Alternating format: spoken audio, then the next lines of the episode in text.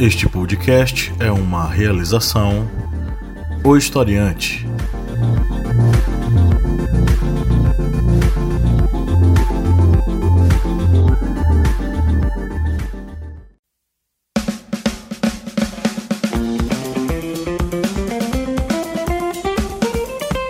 Arretadas. Vozes femininas sobre assuntos sociais.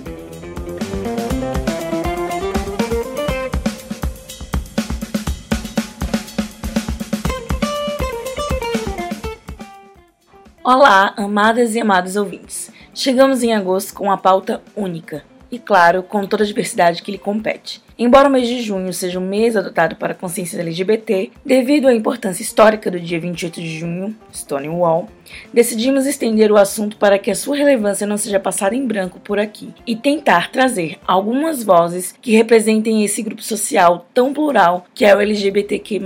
Eu sou Lídia e nós do podcast Arretadas fazemos parte da família historiante de podcasts. Acessem o apoia.se barra historiante e ajude nosso projeto a crescer e tornar-se um apoiador ativo. No nosso primeiro episódio, trouxemos um convidado trans para falarmos ou melhor, aprendermos mais sobre os direitos LGBT. Sejam bem-vindos a mais um episódio do Arretadas. Glossário No glossário de hoje, gastura, mãos frias, ardor estomacal, comichão, prurido. Quando eu pego um pó de gesso, me dá uma gastura, até arrepia. Entendeu? Olá, gente! E agora quem fala com vocês é Bia Siqueira. Eu tô aqui hoje com Lídia e com Jai e com o nosso convidado, que eu vou apresentar nesse instante. E por que que sou eu que estou falando aqui agora nesse momento? É porque eu sou representante L desse grupo, né? Eu sou uma mulher lésbica, ativista, e a gente vai entrar nessa, nessa pauta nesse mês, né? Inclusive é no mês de agosto que temos o, o Dia do Orgulho Lésbico. Falaremos disso no futuro. Aguardem. Enfim, sendo bem basiquinha, o ativismo LGBT veio para contestar a existência de uma matriz heterocis normativa, devido à resistência e questionamentos feitos também no mundo civil ao longo de algumas décadas. Pequenas conquistas foram alcançadas e aqui está o Gabriel para conversar com a gente sobre isso. E por que o Gabriel? Porque Gabriel, além de ser um homem trans, ele também é advogado e a gente precisa falar sobre tudo isso aí. Gabriel, se apresente. Olá pessoal, tudo bom? Como já a Bia já adiantou, meu nome é Gabriel Sebin, sou advogado, homem trans, faço parte de um escritório inclusivo, sou membro da Comissão de Diversidade Sexual e de Gênero da OAB de Pernambuco, que é uma das pioneiras no Brasil dentro da OAB. Venho aí me arriscando a estudar gênero, né, voltar para a vida acadêmica e participo também de forma independente de, de ativismo, né, de alguns movimentos sociais e alguns projetos, e um deles, que é o de maior relevância no momento, é um criado pelo Thiago Peniche, quero mandar um abraço para ele, que é de inglês para pessoas trans, para que ajudem essas pessoas a entrar no mercado de trabalho. Bem, basicamente é isso aí. Gabriel, o que, que você acha da gente iniciar a discussão primeiro distinguindo o que é sexualidade do que é identidade de gênero. Porque às vezes as pessoas ainda confundem o que é uma pessoa trans, o que é uma pessoa homossexual, enfim. E é maravilhoso. Vamos lá. Bem, uma pessoa transgênero, né, é uma pessoa que ela não se identifica com o sexo biológico que foi dado lá, né, quando do nascimento pode ser um homem né, que nasceu biologicamente homem, mas nunca se entendeu como tal. E também pode ser uma pessoa do sexo feminino, é, biológico feminino, mas que nunca se reconheceu como tal. Até porque, como eu sempre falo, né, e alguns, alguns teóricos trazem isso, como a Judith Butler, o, o, o gênero ele é uma construção social. Então, pequenas performances no dia a dia que vão é, ratificando né, o gênero. Então, é, quando uma mãe está gestando e faz uma ultrassom e vê lá o sexo biológico do bebê, viu lá que é, em tese, né, uma menina. E vem toda uma construção em cima daquilo. Já tem o nome, já tem a profissão, já imagina o casamento dela, então tudo isso. E muito antes até sequer daquela criança ser escutada. Então, o, o, o, o, o gênero, ele não vem por uma construção biológica e sim sociológica. E isso aí eu tô falando sobre a identidade de gênero. Orientação sexual, Bia, eu acho que fica melhor com você, vou deixar você falar. eu acho legal a gente distinguir Porque assim, a identidade de gênero diz, diz respeito sobre a personalidade, sobre como essa pessoa se expressa, a identidade dela. A sexualidade é sobre o desejo, é sobre o sentir, é sobre por quem você se interessa, por quem você sente atração ou afetividade, enfim, sentimentos. Sentimentos amorosos, enfim. E tudo isso é diferente. Às vezes as pessoas confundem, né? E acham que é tudo uma coisa só, mas não é, gente. Segura na nossa mão aqui que a gente vai iluminar o caminho para vocês entenderem melhor. E já que estamos falando de homossexualidade e transexualidade, seria legal a gente falar sobre o quão grande foi a nossa conquista para que essas siglas saíssem da OMS. Até umas décadas atrás, tanto a homossexualidade quanto a transexualidade eram descritas como transtornos mentais pela OMS, né, gente, a Organização Mundial da Saúde. E vamos falar sobre essa importância, Gabriel, que foi uma conquista, né, do movimento LGBT. Sim, exatamente. É, desde década de 90, a homossexualidade saiu né, da lista e apenas em 2019 e vai começar a partir de 2022 é que a transexualidade saiu né, do, da lista de transtornos mentais da OMS. E para mim, acho que a maior questão, é, a maior importância dessa, dessa retirada dos manuais da OMS é porque tudo que é visto como um transtorno, como uma doença, a gente pressupõe uma cura, né? E para além disso, a gente vai criar o que? O estigma de perversão, de doença mental, colocar essas pessoas à margem da sociedade, né? E, e a gente carregar esses estigmas permitem que, permite que a gente seja sujeito a violências absurdas, né? É, inclusive, é, com a retirada né, do, da transexualidade também, da, do, do, manual da, da, OMS, a gente restringe aquelas chamadas terapias de conversão sexual ou cura gay, né? Que finalmente esse ano foi enterrado de vez pelo STF, né? E, e, e o Conselho Federal de Psicologia é, disse que não vai ser um instrumento né, de promoção de sofrimento e preconceito e intolerância e que agora, os, agora não, desde 99 na verdade, os psicólogos já não podiam promover as chamadas terapias de conversão sexual ou cura gay. E um dos maiores pontos aí que, que é importante nessa, nessa nova classificação, né, a CID, Classificação Internacional de Doenças, é porque a, retirou a transexualidade do, da parte de, de doenças mentais, transtornos mentais, e colocou incongruência de gênero e colocou lá no capítulo relacionado a é, condições relacionadas à saúde sexual. E isso foi importante para quê? Para que as pessoas trans e travestis tivessem acesso à hormonioterapia, às cirurgias de redesignação sexual. É, não é mais doença, e sim um diagnóstico. É um grande exemplo aí é a gravidez, que não é uma doença, mas é um diagnóstico, é uma situação e que precisa ter cobertura do SUS.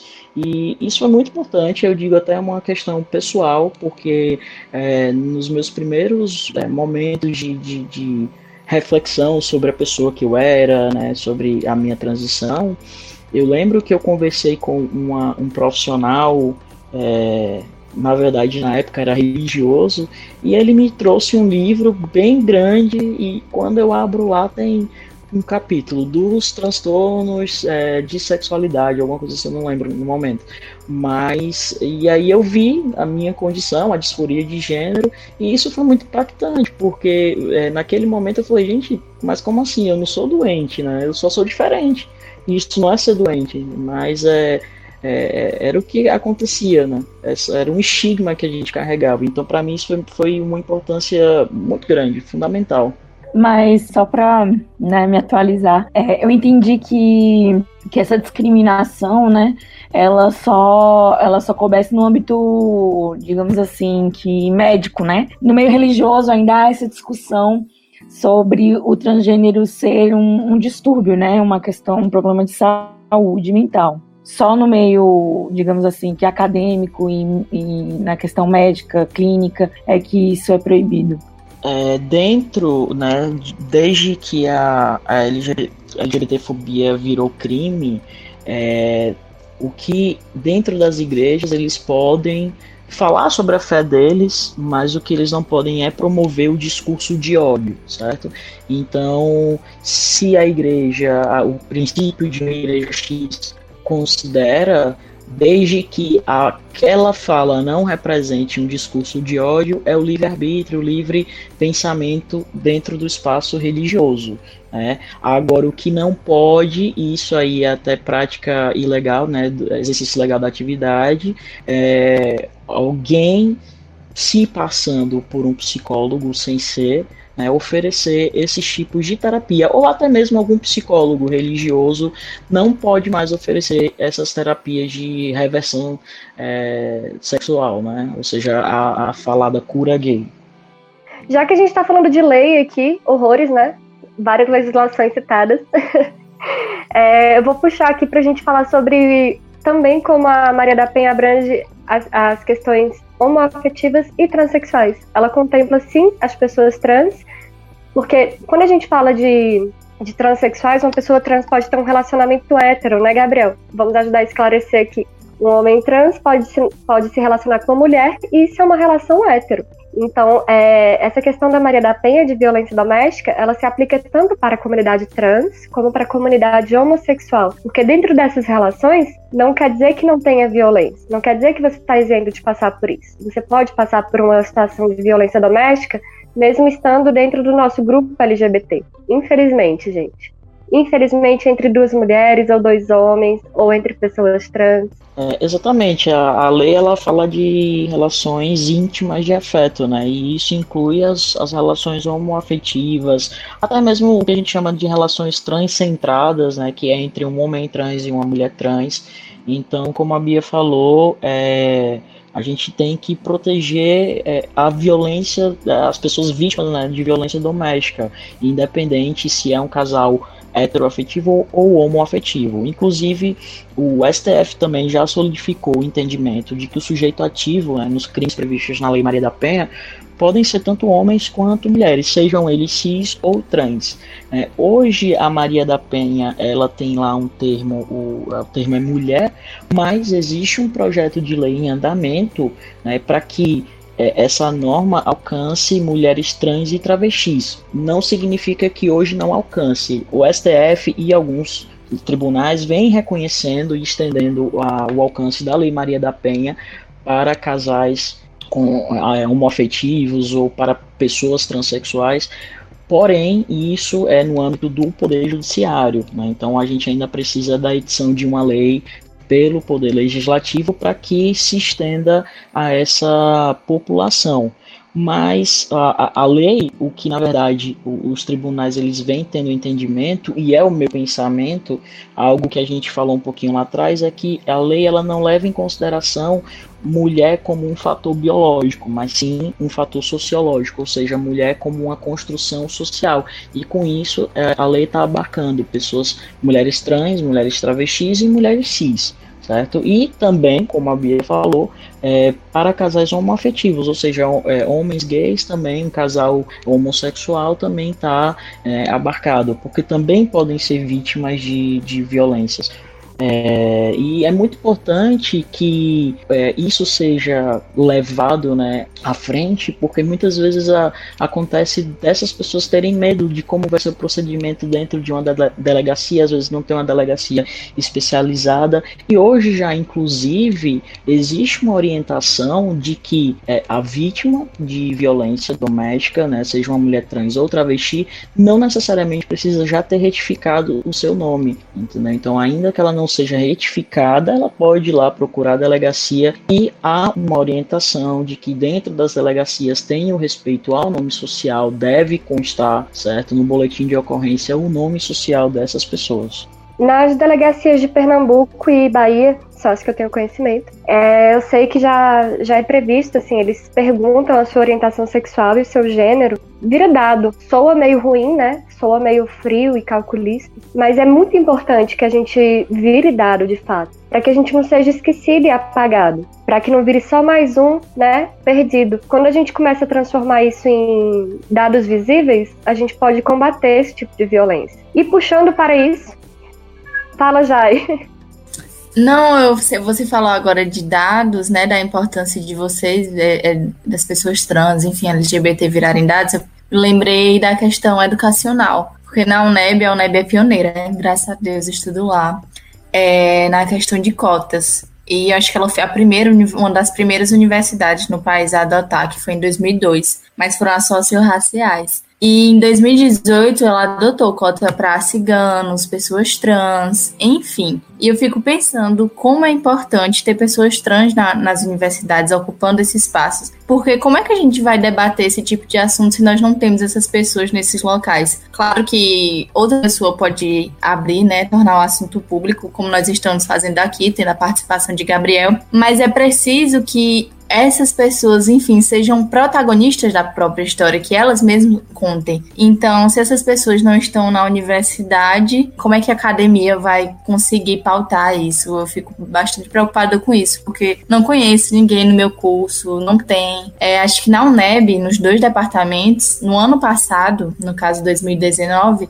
só entrou uma pessoa e foi com essas cotas que foram instauradas na UNEB. Eu quero fazer um comentário breve para que Gabriel responda. Rapidão. Eu, eu enxergo as cotas pra, para pessoas trans nas universidades como um reparo histórico e social. As pessoas trans, elas são excluídas do contexto escolar, muito jovens. Você vê pessoas trans na rua, infelizmente, Sim. porque, tipo, são excluídas durante o, o processo de socialização, né? é expulso de casa, é expulso da escola, e aí a escola não aceita aquela pessoa que foge do padrão. Eu enxergo como uma reparação histórica. Completamente, completamente, concordo, super. É, sim, eu sou totalmente a, a favor né, da, das cotas para as pessoas trans e travestis e inclusive porque como a Bia falou, né, são pessoas que estão excluídas lá desde da época escolar é, muitas também excluídas ao mesmo tempo do seio da família e tem aí a, a, muitas, muitas vezes a prostituição né, como a principal fonte de renda. Então é, começa muito cedo as dificuldades né, no, nos caminhos de uma pessoa trans. Então essas cotas elas realmente são uma reparação histórica né, é, e tem que garantir o acesso à educação, porque como a Jai falou, temos que ser protagonistas né, da nossa própria história. Seremos pessoas trans falando sobre pessoas trans e não pessoas cis falando sobre quem somos. Então, eu sou realmente totalmente a favor né, da cota para pessoas trans e acredito que deveria ser uma medida já é, implementada em todo o território nacional. Hoje mesmo eu estava debatendo sobre como é necessário políticas públicas para que a gente reinsira essas pessoas na sociedade civil, sabe? Por exemplo, como é que a gente pode garantir que eles não sejam excluídos do processo escolar lá na infância, lá na, no colégio ainda, né? E como garantir que, que essas pessoas não sejam violentadas também na delegacia quando chegarem lá, ou no hospital quando precisarem, enfim, em, em todos os aspectos da vida civil. Gabriel, sabe me dizer aí como é que o Brasil, esse nosso querido, querido país, esse querido Estado, está lidando com isso? Existem leis que, que guardem a segurança das pessoas trans, que, nos, que ajudem essas pessoas a encararem a, a sociedade transfóbica que a gente vive? Então, Bia, é, hoje o Brasil tem um pouco mais do que quatro décadas, né, é, das conquistas LGBT. E, na verdade, todo o início se deu através dos movimentos sociais, né, das pessoas e não através do, do Estado. E o que a gente tem hoje é o que a gente chama de é, é muitas pessoas chamam de judicialização da política, porque a gente tem muito mais conquistas fruto do judiciário ou do executivo também do que é, novas leis, entendeu? Do que leis propostas e aprovadas lá no Congresso. E isso só revela que, que o Brasil ainda é um, um país muito conservador né, nessas pautas e como é importante que a gente protagonize esses espaços, né? Porque é, como é que pode, né? O Brasil que é o país que mais mata LGBT no mundo, né? é um LGBT morto a cada 23 horas, é o país que mais consome pornografia é, de pessoas trans e travestis, mas a gente não está inserido na vida política, né? Então, os pequenos avanços que a gente tem ainda vem mais através da, da via judicial do que, né, ou até mesmo da via do, executivo, né? Um exemplo disso é o decreto presidencial lá na época da Dilma, o 8727 de 2016, que dispõe né, sobre o, o, uso do nome social e o reconhecimento da identidade de gênero das pessoas travestis e transexuais no âmbito da administração pública federal, no caso. E, inclusive, na época né, do que o Poder Constituinte estava lá é, escrevendo, né, vendo o texto da Constituição, é, pensou-se em ser expresso é, é essas, essas questões a, de não discriminação em relação à orientação sexual, porém foi vetado né, e estabeleceram princípios gerais, que são os princípios da dignidade da pessoa humana, né, igualdade de direitos, liberdade, mas é, não existindo um, um, uma legislação expressa, a gente abre margens aí para margem para as violências que a gente tem visto contra pessoas LGBT.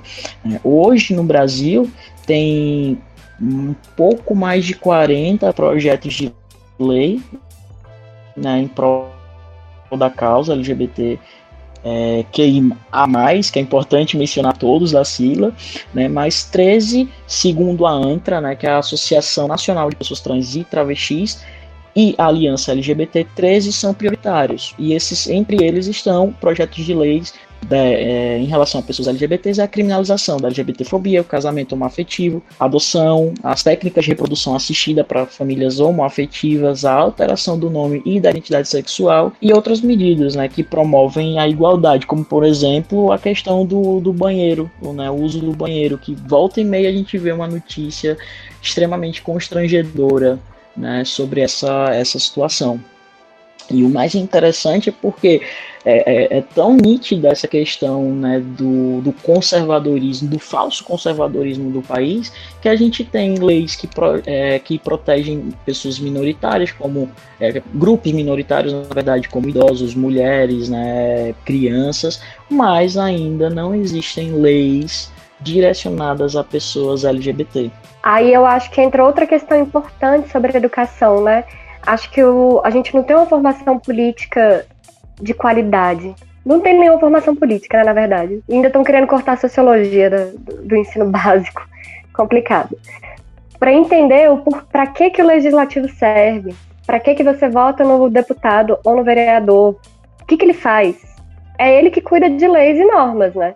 E não é função do judiciário. O judiciário aplica as normas, ele aprecia as leis. Diga aí, Gabriel.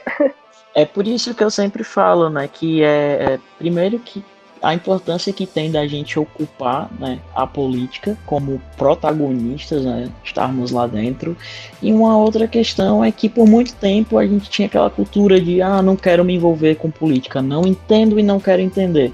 Mas assim, me deixa até feliz ver que hoje os jovens têm é, falei aqui como um velho, né? Mas enfim, no, alto dos meus 30 anos, eu fico feliz de ver é, a, a, galera começando a se conscientizar um pouco mais sobre política, tentando realmente entender o que está acontecendo, o contexto atual, né? Essa questão dos retrocessos que a gente vem enfrentado, para que a gente consiga construir um futuro melhor para o Brasil, né? Pelo menos de mais, mais respeito às diferenças, né? Sim, é, existe, graças a Deus, eu acho que a gente está avançando aos poucos, um passinho de cada vez. Mas infelizmente a gente ainda está no Brasil, o país que mais mata pessoas LGBTQIA+. E eu ia perguntar como é isso de estar dentro do Nordeste, como que o Nordeste enfrenta esse número estratosférico, sabe? Porque é, o, é a região que mais mata também, né? Exato, e, e como sendo uma pessoa trans, eu tenho a infelicidade de conhecer, de dizer que conheço é, várias pessoas que foram vítimas. Né? Agora é o que eu sempre falo, não só vítima da ação, mas até da omissão. Eu chamo muitas vezes de é, que uma pessoa foi suicidada, é o suicídio social. Há pouco mais, pouco menos na verdade, de um mês, é, o primeiro homem trans que ia assumir a comissão de diversidade sexual e de gênero lá na OAB de Tocantins, o Igor, ele se matou, né, suicidou-se.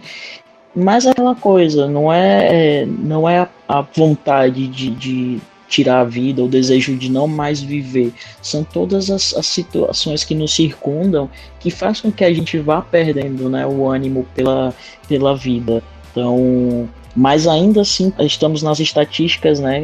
Foram 124 pessoas transexuais e travestis em 2019, né? E aqui no Brasil se mata, como eu já falei, uma pessoa LGBT a cada 23 horas. Né? E apesar de termos o que a gente chama de encarceramento em massa, que isso aí é uma outra discussão que não cabe aqui, mas é, é muito importante é, a última decisão né, que a gente teve aí do STF, que foi em junho de 2019, que criminalizou a homotransfobia.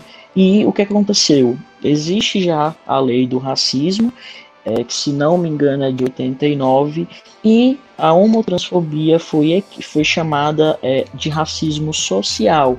O que, que seria esse racismo social? Né? É, a, é a inferiorização desumanizante de um grupo social relativamente a outro. Né? Um sistema de relação de poder em que um grupo dominante oprime o dominado. Ou seja, se eu sou hétero, eu considero que somente eu estou certo, somente o que eu acredito tá certo, então eu vou subjugar aquele outro que eu considero diferente. Então, é, desde que a, é, houve essa decisão do STF, que alargou, muita gente, inclusive, que é contra, que foi contra essa decisão, alegou que o STF não tem né, a função de, de legislar, apenas a função de julgar, mas legislou ao criar um tipo penal diferente. Não foi. O que acontece é que alargou a compreensão de racismo, né? Ou seja, eles entendem que é, existe o racismo social e que as pessoas que forem é, ativas, né, no caso nesse crime, incorrerem nesse crime, elas é, estão sujeitas a, a, uma pena de 1 a 3 anos, além de detenção e multa. E o crime de racismo é inafiançável e imprescritível também.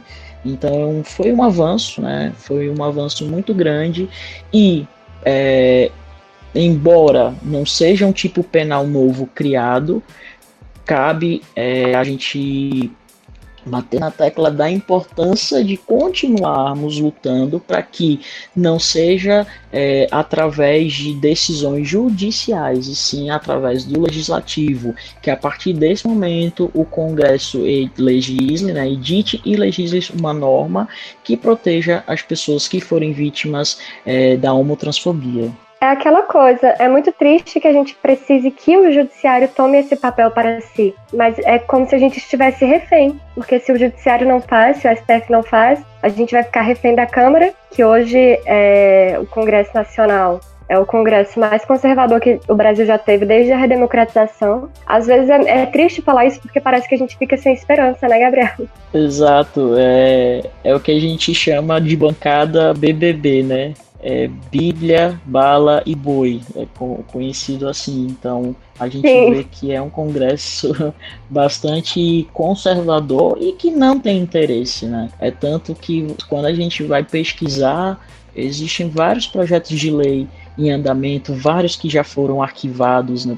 esse da, da criminalização desde 2006, se eu não me engano, já existe um projeto de lei que tenta criminalizar as condutas homotransfóbicas, mas enquanto a gente não for protagonista, é, é, é, muito provável que os próximos venham a ser arquivados. Então a gente ainda tem que contar com o ativismo do STF, que é, vem nos ajudando né, nessas pautas, vem sendo é, fundamental para que a gente consiga pelo menos essas conquistas, né? É, que eu tô reparando, né? Que o triste das conquistas é que elas são medidas punitivas, né? Não é uma política de, digamos, prevenção, né? É, digamos assim, vocês recorrem à justiça depois que o dano é causado, né? Um, simples direito de ir e vir com segurança, né? Assim, como mulher eu sei dos riscos que eu sofro na rua, mas como LGBT, é, eu não posso recorrer aos meus direitos antes de algo ruim acontecer comigo. Será que eu me fiz claro? Eu não, eu não sei se vocês estão me entendendo. Mas a conquista parece muito mais em relação à punição do dano já causado do que a, a proteção daquela vida é, em todos os, os ambientes. Eu entendi. Para mim, a grande problemática sobre isso é que, além de sofrer a violência na rua, quando as pessoas recorrem a uma delegacia, elas sofrem outra violência chegando lá. Exatamente, é, Bia. Ainda, e é como a Liu falou também, o objetivo maior, talvez, dessa criminalização não foi colocar pessoas na cadeia, né? Até porque, como eu já falei, a gente enfrenta hoje um encarceramento em massa. Mas eu acredito que, que, que o objetivo maior foi mostrar que a gente existe, né? E que a gente, por favor, parem de nos matar, né? É, mas o para mim a importância maior é realmente como, como a Lidia falou, é a questão de educar, educar as delegacias de polícia que muitas vezes fazem essas pessoas novamente vítimas, né? Porque muitas buscam e ah, será que foi isso mesmo, né? Então a vítima ela começa a ser interrogada como como que um sujeito ativo e não passivo daquela situação. Então a gente ainda precisa de, de muita educação dentro da, das academias de polícia, é, educação para a comunidade, porque realmente o objetivo maior da lei não é encarcerar, e sim é, educar, né? Educar, mostrar às pessoas que a gente existe, que, que a gente merece proteção do Estado, certo? E é como eu sempre falo, gente, é, LGBT não quer mais direito do que do que outras pessoas. A gente só quer ter o simples direito de ir e vir. Como eu falei, eu conheço várias pessoas ao meu redor que já foram vítimas, tenho medo de quando que eu posso ser né, uma potencial vítima. Não sei se vocês sabem, mas hoje a expectativa de vida de uma pessoa trans no Brasil é de 35 anos. Então, cada ano é comemorado, sabe, é, com muita alegria, porque é o país que a gente sai e não sabe se volta para casa. Então, realmente, é, foi muito significativo a partir desse ponto de vista. Não, sim, eu entendo é, que eu não estou tornando a conquista irrelevante, mas é que, por exemplo, existem programas em relação à violência doméstica, a quebrar o silêncio, relacionados a mulheres. Nós também somos grupos de risco, né? No entanto, é, essa dificuldade de falar sobre a sigla, né, que eu acho é uma conquista ainda, digamos assim, não tem um suporte como as, as que eu falei anteriormente, né, a questão de penalizar, entende? Não é obrigatório se falar, se educar sobre os LGBTs. Era mais, basicamente isso que eu quis dizer, mas de forma alguma eu considero essas conquistas é, irrelevantes, né? Eu só sinto que, é, infelizmente, não se torne obrigatório a discussão disso em escolas, em espaços públicos, e, enfim, era só basicamente isso que eu queria completar. Não, não, não se preocupa porque ficou extremamente claro. É, é, na verdade, é isso mesmo que você falou. O grande problema do Brasil, a gente nem precisaria né, desse entendimento do STF ou dessas leis se o Brasil tivesse políticas públicas né, de, de inclusão é, dessas pessoas, a, é, a, exemplo das cotas, né, isso é um, um grande exemplo, e políticas públicas de educação no sentido de, de mostrar para as pessoas que somos seres humanos. inclusive já tivemos tentativas, né? É, que a, as pessoas, inclusive a, a bancada evangélica, é, chamou de. Agora me fugiu o nome, é o kit gay, perdão, kit gay, e que nada mais era do que educação sexual. É, na, na, na, sala de aula de acordo com a faixa etária de cada criança e ensinando sobre as diferenças, a respeitar a diferença, respeitar né, o, o próximo, a, a, a alteridade, né, o, o respeito à alteridade. Então, é isso que a gente carece ainda e precisamos bastante evoluir nesse sentido. Eu enxergo como uma grande censura, né? A gente foi censurado aí, especialmente nós, professores de sociologia. Eu acredito muito na educação como ferramenta de mudança do mundo. E eu gostaria que a gente conseguisse fazer isso. Para ali eu ficar um pouco mais tranquila e as pessoas que estão ouvindo também, a gente teve algumas conquistas legais no sentido de não só punitivas. A gente hoje tem o direito ao nome social, né? A gente tem direito ao casamento, por enquanto. Amanhã eu já não sei algumas pequenas conquistas civis a gente teve nesse, nessa longa jornada que tivemos. Então, gente, para a gente finalizar aqui o nosso nossa roda de conversa e trazer um pouco mais de esperança para esses corações que estão nos ouvindo, Gabriel, quais conquistas que você achou mais relevante até agora e o que você tem de expectativas para o futuro, para nosso querido movimento LGBTQIA+. Bem, eu sou suspeito para falar, né, mas em ordem de importância para mim, eu acho que a possibilidade de pessoas trans e travestis retificarem, né, os documentos sem a necessidade das cirurgias de redesignação sexual, que foi facilitado, né, pelo é, provimento, perdão, 73 de 2018, e hoje a gente pode ir no cartório e é um processo um tanto mais simplificado, e isso vai garantir a efetivação de vários direitos básicos, como a dignidade da pessoa humana, o direito de ser, o direito à identidade, o direito à livre expressão sexual, o direito à felicidade. E um outro, uma outra grande conquista que eu considero extremamente importante foi uma das últimas agora, né, que foram revogadas as portarias do Ministério da Saúde e da Anvisa e hoje permite que pessoas, que homens que fizeram sexo com outros homens. E na verdade, eu quero até incluir que essas normas elas eram extremamente transfóbicas porque desrespeitavam identidade de gênero, né? Porque abarcavam mulheres trans e travestis na restrição, mas lá tinha homens que fizeram sexo com outros homens nos últimos 12 meses, certo? E era uma evidente discriminação, uma visão antiquada e equivocada que dizia né, que pessoas homossexuais tinham é, probabilidades maiores de, de adquirir o, HIV. Então, é, foi, foram revogados, né, já era para ter sido há muito tempo, mas eu a considero extremamente importante e relevante que essas essas conquistas. É, a gente ainda tem um projeto de lei né, que está no Senado, que é o, o projeto de lei 134, que se chama do Estatuto da Diversidade Sexual e de Gênero, que é importante que vocês vão lá no site do Senado e votem, ainda está em consulta pública, porque todas essas conquistas, como eu falei, elas vieram através de, do, do da judicialização né, dessas questões, ou seja, a gente busca o judiciário para que os nossos direitos eles sejam observados. O que a gente precisa hoje é que o poder legislativo é, edite leis que nos protejam, né, e o Estatuto ele tem 134, é, 135 artigos que versam sobre, é, sobre todos os assuntos né, inerentes à, à sexualidade e, é, identidade de gênero, e é extremamente importante que a gente tenha é, esse documento né, para nortear é, o respeito às pessoas trans, travestis, LGBT e LGBT de forma geral. Então, se vocês puderem votar, é, hoje o nosso papel de cidadão é o que a gente pode fazer e como eu sempre falei, a gente começar a ser protagonista na vida política do país. É isso aí. Ou seja, gente, já pega e abre o site e vai lá votar agora.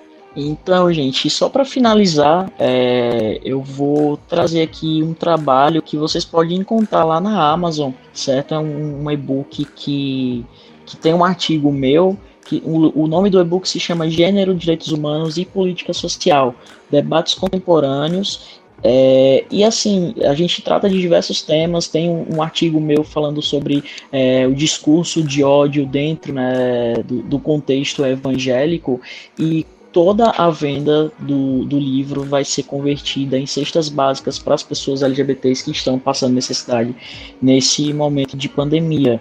E, e é muito importante, como, como a Bia já falou, a Lilo já falou, é, a gente está na era da educação, né? E quando a gente educa, é, a gente tende a mudar o futuro. Então vai lá, é só 10 reais, faz essa, essa contribuição e pode ter certeza que você vai estar tá colocando comida na mesa de uma pessoa, de uma família que está necessitando nesse momento. Né? Eu vi no Twitter. E agora a gente vai para o quadro Eu Vi no Twitter. É, quem quer começar? Gabriel, que é o convidado, quer iniciar uma das meninas? Não, pode começar, que eu não sei, eu não sei bem como é que é. Bia ou Lewis? Pega o bacon de vocês duas. Eu começo então, porque eu sou muito apresentada. eu vou começar falando do, da imagem mais bonita que eu vi na internet essa semana, que foi uma Emma bicando o presidente. Eu fiquei encantada. E aí, não bastasse uma Naja tendo picado um burguês safado, teve também uma Emma bicando o presidente. Eu tô botando muita fé nos animais a gente vai achar a solução pelos animais. Revolução dos, dos bichos. Que já dizia George Orwell, que é o, a ah, Revolução sim. dos Bichos. Sim. Eu vi no Twitter que a Bela Gil ela é colunista da ECOA. Então eu vi na página né, do ECOA, underline wall, que ela vai discutir sobre alimentação, que a alimentação é um ato político, né? Falando aí sobre a desigualdade social que influencia né, na alimentação saudável e, e na cozinha e no cozinhar, né? Enfim, eu achei interessante, né, a gente discutir, porque muitas pessoas falam sobre conscientização e vegetarianismo e veganismo, no entanto, a discussão, né, de que isso seja algo muito distante para as classes é, mais baixas e há controvérsias, né? Enfim, se dá para comer saudavelmente sem carne ou não, ou de forma rica, né? Um prato rico. Alguns, digamos assim, alguns itens, né, da culinária vegana ser de difícil acesso. Enfim, eu achei interessante nessa discussão e a Bela Gil, né, vem aí com propriedade para conversar sobre isso. Então, é, quem quiser seguir arroba eco, underline wall, é legal ver essa questão do veganismo e do vegetarianismo num recorte de classe, né? É importante esse, recorte. Mostrar que as pessoas que também não têm aquela condição financeira de comprar coisinhas. A gente sabe que coisa integral e coisa natural é muito mais caro, mas existem outras vias. Eu acho que é disso que, que ela trata, né? Possivelmente. É estreante, né, aqui no, essa temática. Ela, né, no caso, como colunista. Realmente, ela, ela trata aqui sobre a de democratização, né, do acesso aos alimentos. Então, acho que vai ser muito enriquecedor, né, esse debate essa conversa. Bom, eu vi no Twitter é, um vídeo é, do Carnaval de Juazeiro 2020. no arroba Pablo X, que ele diz assim, né? Como explicar Juazeiro para as pessoas que não são daqui? É um vídeo de piscirico. Nossa, é, eu vi. Se você que tá escutando não conhece, sinto muito. É, tô brincando, gente, procurem conhecer. É, eu sinto. Avenida. Porque, tipo assim, é proibido, gente. Pra quem não é de Juazeiro, existe o circuito, né? Que o, os trios passam, os trios elétricos passam. Aí Piscirico falou: não, eu vou subir a ponte, que tipo é a ponte que dá na BR, enfim, que vai para Petrolina e por aí vai. Onde passa é caminhão. uma rodovia federal, né? Isso, justamente. E ele falou: não, vamos subir, meu querido. Ele simplesmente subiu com o trio e, tipo, o vídeo é perfeito, meu Deus, resume Juazeiro. Eu amo, eu amo Juazeiro. Então, pense num vídeo bom, perfeito. Aí quando eu tô triste, que no caso todo dia, eu vou, eu vou assistir esse vídeo pra rir, enfim, sentir saudade da vida que eu tinha antes. Muito bom, muito bom. Eu ia citar esse vídeo também que eu senti por inveja. Esse ano eu não passei o carnaval aí, né? Mulher, que ódio, que, que eu não, não pude participar de, desse fuá de Piscirico, mas incrível, incrível. Palmas a todos os meus amigos que participaram. Gabriel, o que você viu no Twitter? Conte aí pra gente. Gente, é... eu pode ser, pode ser o Twitter da vida real. Fica à vontade. Pode. pode. Pronto. É, na verdade, essa semana é, eu queria. Eu vou até quebrar a, a fala de Jai tão alegre aí. Mas essa semana eu tava passando numa avenida grande lá em Recife e eu vi uma cena que eu já não via há um certo tempo. Que foi um senhor de idade abaixado no chão, é, com um saco de lixo aberto e ele comendo as coisas que estavam no lixo, né? Experimentando se estavam boas, se estavam ruins. E aquela cena me impressionou bastante. Assim, eu parei, peguei algumas coisas que eu tinha no carro, enfim, para ajudar. E só me, me trouxe a, a importância da gente tentar ajudar o próximo do jeito que a gente puder, principalmente nesse momento que o, o mundo vem enfrentando, né? Porque a gente é, me considero de muita sorte de ter comida, ter casa, ter um teto num momento como esse. Então, só para ressaltar mesmo a importância da gente ajudar as pessoas que estão nesse momento necessitadas da forma que a gente puder. Muito triste isso, né? Eu, eu sempre fico muito tocada com esse tipo de coisa. Me mexe muito comigo mesmo. Eu sou uma chorona. É, eu também sou, então isso aí foi me impactou essa semana bastante. Triste, triste. É, infelizmente, essa é a realidade né, do nosso país nesse momento. É, muitas pessoas estão passando fome, de fato. É, inclusive, até aumentou, né? É, é, o nível de. O Brasil voltou a ser um país. É, esqueci até o termo que eles utilizam. Enfim, Voltamos esqueci. para o mapa mundial da fome. Isso, isso a gente tinha erradicado, né? Acho que agora. Eu vi ontem, inclusive, acho que é mais de 4 milhões. Enfim, é. é Aumentou mesmo. Você passa ou não passa esse pano? Agora a gente vai dar seguimento para o nosso segundo quadro, que é o Eu Passo ou Não Passo Esse Pano. Então, das meninas, novamente, Violil, é, abram o quadro e depois o Gabriel diz aí para quem ele vai passar ou não o pano hoje. Ai, gente, eu vou. Eu não vou passar pano pra internet, né? Eu sempre passo pano pro Twitter, pra galera que militou a favor do Covid contra o Bolsonaro. Mas dessa vez eu não vou passar pano. Embora eu também tenha feito parte do clubinho do escárnio em relação ao nudes do Thiago York. Mas quando. Nossa, verdade, eu fui obrigada a ver isso. eu nunca vou perdoar vocês. É, foi engraçado, os memes, e enfim, a gente tá levando ainda aquele rancorzinho da discussão, da, da, da, discussão do Thiago York com a Ana Vitória. No entanto, ele é um ser humano e a gente sabe é, como é difícil, né? Ter nossa privacidade exposta, nosso corpo exposto e perder o controle sobre isso. Então, eu não vou passar pano nem para mim e nem para a galera do Twitter que realmente não perdoou o cara e expôs ele é, de formas é, ridículas, né? No caso, ridicularizou o ser humano. Então eu não vou passar esse pano pra gente, tá? Então é, é isso. É um, um auto-esporro e, e, enfim, quem se sentir sensibilizado que também entre nessa. Mas também, por outro lado, houveram né, discussões sobre o impacto dos nudes, que para a mulher, né, ela é cancelada, ela perde emprego, contratos e enfim, trabalhos. E já o homem, ele é exaltado, né? Ele é o, o cara, né? Enfim, houve essa discussão também sobre o nudes do Thiago York em comparação aos outros nudes de mulheres expostas. Mas eu vou continuar sem passar pano para essa situação. Eu tava aqui rindo. Gente, pra mim, assim, em relação a isso, eu só peço que vão olhar o Twitter do Whindersson Nunes, sabe? Gente, eu nesse momento acho que eu não tenho saúde mental para é, problematizar isso. Eu realmente só ri mesmo da situação, não vou mentir. Ouvintes que estão nos escutando são uma pessoa séria, mas para esse caso realmente eu ainda não levei a sério as coisas. É, eu tive que me Eu posso ser uma pessoa horrível, mas eu vou ser horrível. Todo mundo sabe quem eu sou, né? Vamos lá. É um homem cis, hétero, branco e rico. Eu não poderia me importar menos. Ai, gente. Enfim. Ai, meu Deus. Acredito que eu sou o único aqui que não viu esse nude, viu? Pretendo continuar sem ver também. Não perdeu nada. Eu vou passar pano para o UNB hoje. Atenção! Eu que sou uma grande crítica dessa instituição, né? Enfim, estudei lá há uns anos atrás. A UNB expulsou 15 alunos da universidade por fraude nas cotas essa semana. Eu amei. Acho perfeito. Espero que todas as universidades também entrem nessa vibe aí de expulsar quem tá fraudando cotas, porque cota existe por um motivo. A gente já falou de cota aqui hoje. Enfim, vamos ter consciência.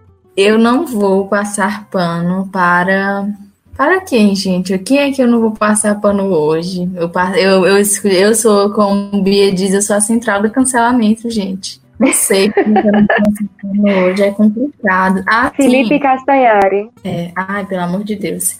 Hoje eu não vou passar pano para a prefeitura de Juazeiro. Sim, eu sou uma mulher muito local. É, gente, pelo amor de Deus, é, para quem é da região, né? Acho que até de Pernambuco, ali da Bahia, talvez conheça, porque é bastante conhecida a Ilha do Fogo. É a ilha que divide ali as duas cidades, que fica no meio das duas cidades. E as barraquinhas do, do pessoal que trabalha lá, que trabalhava lá, né?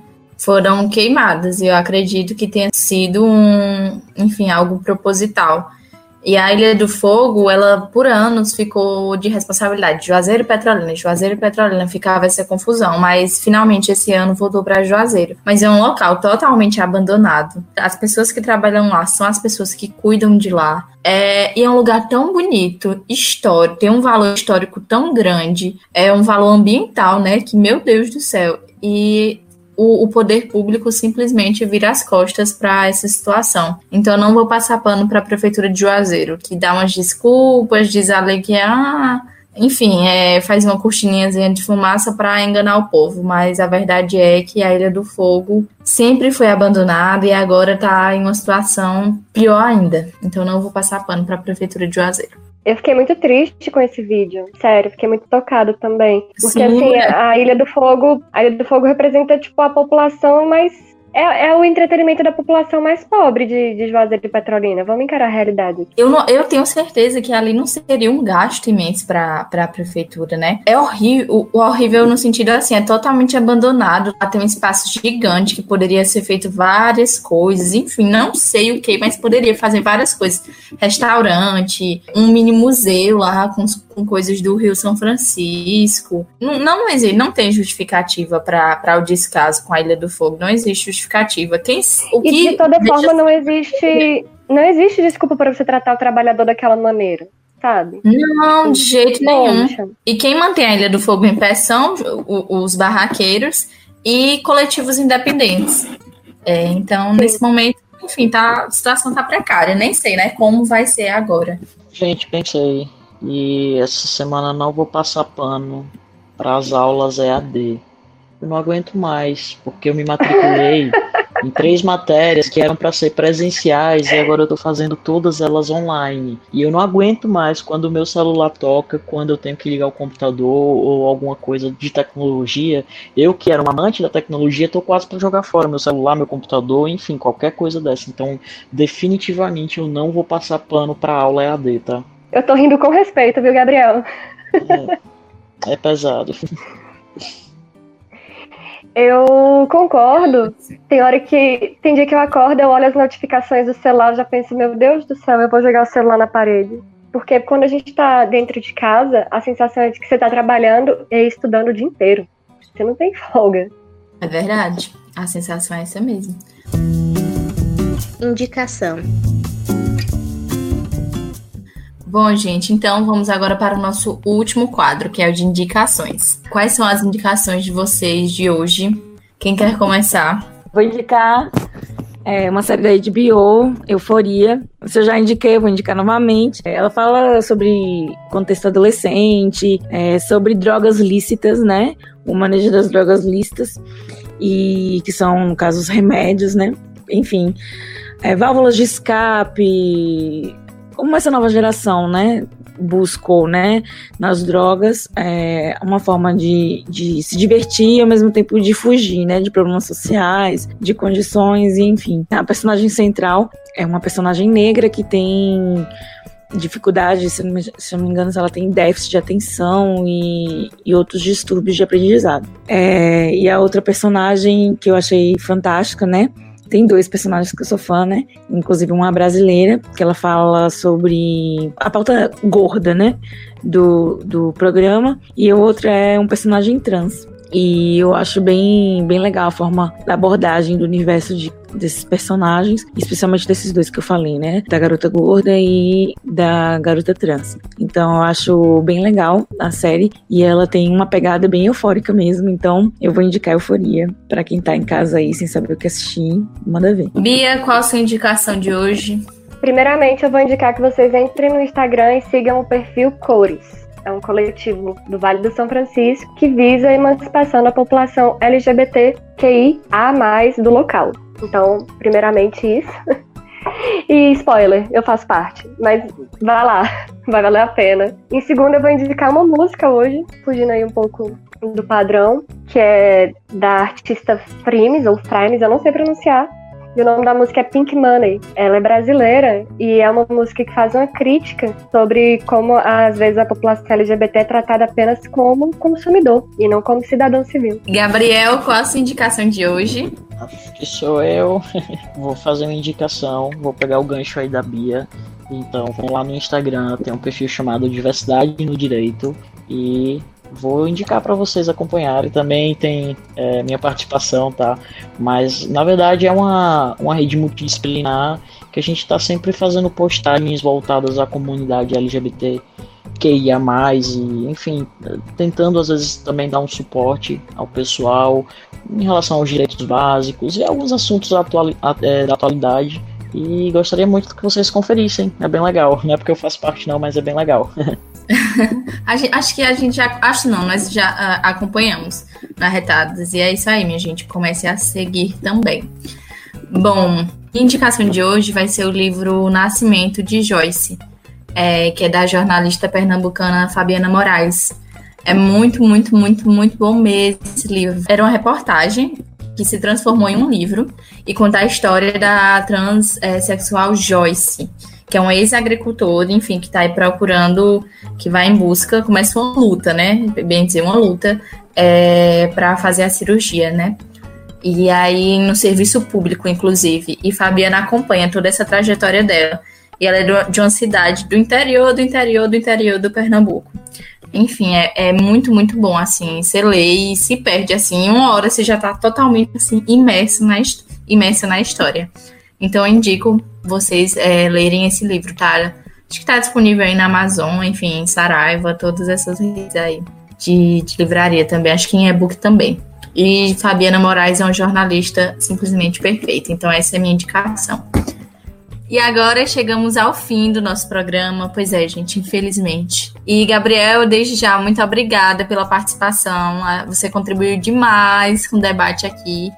Enfim, é um, um assunto super, super extenso, mas eu acho que já é um ótimo começo. É, e se você quiser, enfim, deixar aí suas redes onde as pessoas podem te encontrar, e-mail, teu livro também, é, pode fazer aí seu nome agora. Gente, então quero agradecer ao convite que vocês fizeram. É, para mim ter esse espaço, esse local de fala é muito legal. E foi um prazer também conhecer todas, poder contar um pouquinho aqui da minha história. Quem quiser, meu perfil é Gabriel Serbin, com M no final. e eu tô à disposição de quem quiser conversar, chegar junto, trocar uma ideia. É, estamos aí para dar, dar todo o suporte. E podem contar comigo. Valeu, pessoal.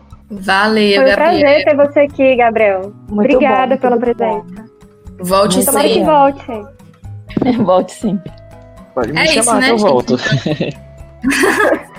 é, é isso, vamos dar um tchau coletivo? É, o famoso Aê, tchau coletivo. gente. tchau, minha gente. Tô aqui acabada.